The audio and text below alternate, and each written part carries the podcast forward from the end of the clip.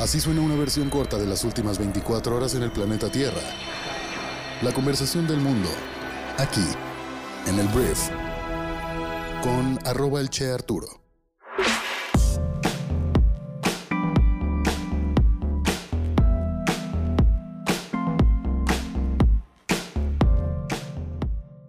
Hola, muy buenos días, bienvenidos a esto que es el brief para este martes 22 de junio. Yo soy Arturo Salazar, tu anfitrión y uno de los fundadores de Briefy, y aquí vas a poder escuchar e informarte en unos cuantos minutos con las noticias que debes conocer el día de hoy. Comenzamos. Vamos a arrancar hablando de México y hablando del presidente Andrés Manuel López Obrador, que el día de ayer condenó la muerte de al menos 14 personas el pasado sábado en la ciudad de Reynosa, que está en la frontera con Estados Unidos, durante ataques en los que fueron abatidos cinco presuntos pistoleros y aseguró que instruyó a la Fiscalía General de la República para que investigue el caso. Los hechos se registraron cuando un comando compuesto por un número indeterminado de sujetos armados que se movilizaban en varios vehículos disparó en diversos puntos de Reynosa, específicamente en colonias de Almaguer, Lampacitos, Unidad Obrera y Bienestar a gente que no estaba en plan de confrontación, fue lo que dijo López Obrador. Los tiroteos provocaron la movilización del ejército, la Guardia Nacional, la Policía Estatal y la Fiscalía del Estado, que se desplegaron por toda la ciudad y bueno, murieron al menos 14 personas en, este, en esta masacre, es lo que se le tiene que decir, y pues con esto se consuma un mes más en nuestro país que la, la violencia simplemente no baja y el gobierno no es capaz tampoco de hacer que la violencia baje. Entonces, pues eso fue lo que sucedió y Andrés Manuel dijo que se va a atender pues lo antes posible de la mejor manera esta masacre en Reynosa, Tamaulipas. Vamos a hablar ahora de el mismo Andrés Manuel López Obrador, pero ayer hubo un cambio en el gabinete federal y AMLO sustituyó a Irma Heréndira Sandoval al frente de la Secretaría de la Función Pública por el señor Roberto Salcedo Aquino, quien se desempeñaba como subsecretario de Fiscalización y Combate a la Corrupción. En un video, el presidente dijo que la colaboración de Sandoval fue muy importante al inicio del gobierno, pero que estamos entrando a una nueva etapa y vamos a llevar a cabo otras reformas, una reforma administrativa y profundizar más en el combate a la corrupción y en seguir haciendo un gobierno austero. Ahora, en ningún punto de lo que te acabo de decir encuentro una excusa para bajar del barco a Irma Heréndira Sandoval, pero bueno, Irma Heréndira Sandoval no tiene que ir a trabajar el día de hoy, a diferencia de nosotros, y bueno, su sustituto es Roberto Salcedo. Hablemos de Estados Unidos porque el día de ayer el señor Carl Nassib se convirtió en el primer jugador en activo de la NFL en salir del closet. El defensivo de los Raiders anunció que es gay en las redes sociales y la liga y su equipo ofrecieron muchísimos mensajes de apoyo y solidaridad. Lo que declaró en redes sociales es que se quería tomar un momento para afirmar que es gay y que llevaba mucho tiempo queriendo decir esto, pero no había encontrado el momento adecuado para sacármelo del pecho la representación y la visibilidad son muy importantes. Espero que un día videos como este para anunciar la salida del closet no sean necesarios. Este anuncio llega en el mes de junio, en pleno mes del orgullo para la comunidad LGBTI, y lo que también dijo Nasip es que tristemente he sentido agonía por estos momentos los últimos 15 años, quien se dice cobijado tanto en su vida profesional como personal para dar un paso adelante y salir del closet, convirtiéndose así en el primer jugador en activo de la NFL en hacerlo. Hablemos de España porque el día de ayer el presidente del gobierno español, Pedro Sánchez, confirmó su intención de indultar a los nueve políticos que fueron encarcelados por sedición después de organizar un referéndum ilegal sobre la independencia catalana en 2017. El primer ministro espera que el indulto sofoque la agitación por la secesión en Cataluña, aunque la oposición está generalizada en otras partes de Cataluña. Estos indultos se enviarán al gabinete para su aprobación este martes y con esto pues Pedro Sánchez confirmó y anunció indultos a los soberanistas catalanes. Hablemos de Tokio, porque Tokio 2020, que bueno, ahora va a ser 2021, son los Juegos Olímpicos que están a punto de arrancar. Y ayer se anunció que se van a permitir tener hasta 10.000 fanáticos japoneses en las sedes olímpicas de Tokio, a pesar de las advertencias de los jefes de salud.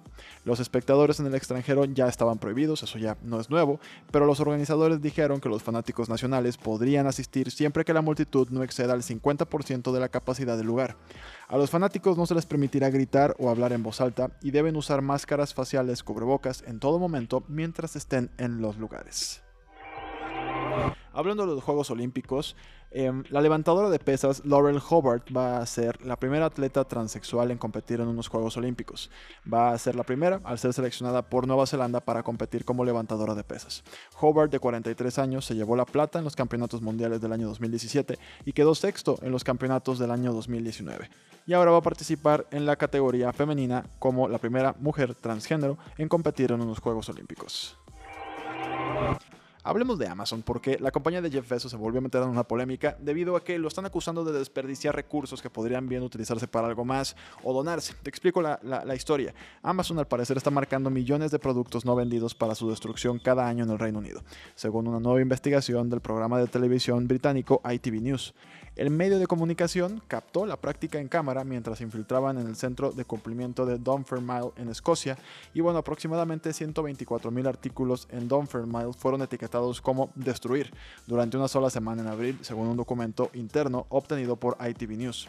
Solo 28.000 artículos se reservaron para donaciones durante el mismo periodo, el resto se iba a destruir. ¿Cuál es el tema aquí? Eh, al parecer lo que podría empezar a decir Amazon es que hay muchas personas que envían sus productos a los almacenes y esas mismas personas o empresas que los envían les cuesta más barato simplemente dejarlos perderse en Amazon que recuperarlos, que recuperarlos porque tienes que pagar el envío para recuperar tu inventario que enviaste a Amazon y que no se vendió. Entonces por ahí va a ir yo creo que la defensa de Amazon diciendo que ellos legalmente no son, o sea, no los pueden donar porque en teoría no son de ellos. Entonces vamos a ver en qué termina esta polémica nueva de Amazon. Por lo pronto están destruyendo millones y millones de artículos no vendidos en Reino Unido. Hablemos de criptomonedas, porque el Banco Central de China instruyó a varios bancos y empresas, incluida Alipay, la plataforma de pagos móviles más grande del país, para identificar a los clientes que comercian con criptomonedas y bloquear las transacciones relacionadas. El anuncio, parte de una represión más amplia contra las criptomonedas, se produjo un día después de que las autoridades cortaron la electricidad a los mineros de bitcoins en varias provincias de China. Alrededor de la mitad de la minería de bitcoins del mundo se produce en China, pero esa proporción está cayendo. Entonces, con todo esto, China endurece sus medidas en contra de las criptos y pues por supuesto esto hizo que el cripto más importante del mundo junto con Ethereum bajara su precio. Hablemos de Steven Spielberg, que es este gran productor y director de cine, porque el día de ayer se anunció que la productora Amblin Partner, propiedad de Steven Spielberg y Netflix, han anunciado un acuerdo por el que la primera compañía producirá varias películas, solamente se habló de películas, todavía no de series, para la empresa de streaming durante varios años. No hay mucha más información sobre el acuerdo, que no especifica si algunos de esos títulos podrían ser dirigidos por el propio cineasta, pero lo que sí aclara es que la relación entre Amblin y el estudio Universal, donde incluso físicamente se encuentran las oficinas, no sufrirá ninguna variación. Al parecer ahí se van a compartir la productora de Spielberg y veremos qué hacen, veremos qué van a empezar a hacer para Netflix, pues ahí el equipo de un señorón que es Steven Spielberg en el mundo del cine. Hablemos de Estados Unidos, que ayer anunció que va a donar 14 millones de dosis de vacunas en contra del COVID-19 a Latinoamérica y Caribe por medio del programa COVAX, que es promovido por la Organización Mundial de la Salud. Esta es solo una parte de una donación mayor de 55 millones de vacunas que la Casa Blanca repartirá entre distintos aliados de todo el mundo. En el caso de América Latina y el Caribe, los países beneficiados por la decisión del gobierno de Joe Biden son Brasil, Argentina, Colombia, Perú, Ecuador, Paraguay, Bolivia, Uruguay, Guatemala, El Salvador, Honduras, Haití, República Dominicana, Panamá y Costa Rica, además de otros estados de la comunidad del Caribe, señaló Washington por medio de un comunicado. En el caso de México, pues Estados Unidos nos ha estado mandando vacunas un poquito, pues por el fast track, o sea, un poquito más eh, como socios, o sea, básicamente no por medio de este programa, sino directamente. Entonces, esa es la razón por la cual no estamos incluidos en este programa COVAX, al cual se le donaron las 14 millones de vacunas. Pero aún así, la noticia es muy buena. Estados Unidos está compartiendo todas las vacunas que tiene y que no sabe qué hacer con ellas porque ya los gringos no se quieren vacunar, o por lo menos ya los que se querían vacunar se vacunaron. Entonces, está sacándole jugo en temas diplomáticos internacionales Estados Unidos a su excedente de vacunas. Hace un momento estaba hablando de cómo China está pues teniendo medidas más fuertes en contra de los mineros y de las personas que comercian con Bitcoin en China, pero no te hablé en sí del Bitcoin y su fluctuación de precio. El Bitcoin, te voy a decir ahora, ha caído aún más a raíz de esta creciente represión de China contra la minería de Bitcoins, entonces cayó tan bajo como 31.333 dólares el lunes, que es un mínimo de dos semanas, arrastrando a otras criptomonedas. La cripto más grande del mundo ha perdido más del 20% solamente en los últimos seis días, cuando estuvo ahí a, a mediados de abril andaba en 65 mil dólares más o menos, ¿no? Entonces, todas estas medidas de China, a pesar de que habían tenido un repunte, principalmente debido a que Elon Musk les volvió a echar porras, ya se desvaneció esa ganancia y ayer anduvo pues por ahí de los 31.300 dólares por criptomoneda este lunes.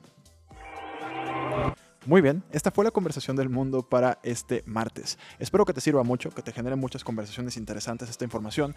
Y ahora te invito a pasar a la segunda parte de este programa que es Cashink, el podcast de negocios de Briefy, que está en nuestra plataforma exclusivo para suscriptores. Si quieres formar parte de la comunidad de Briefy, puedes hacerlo entrando a briefy.com y empezando tu periodo de prueba ahí mismo.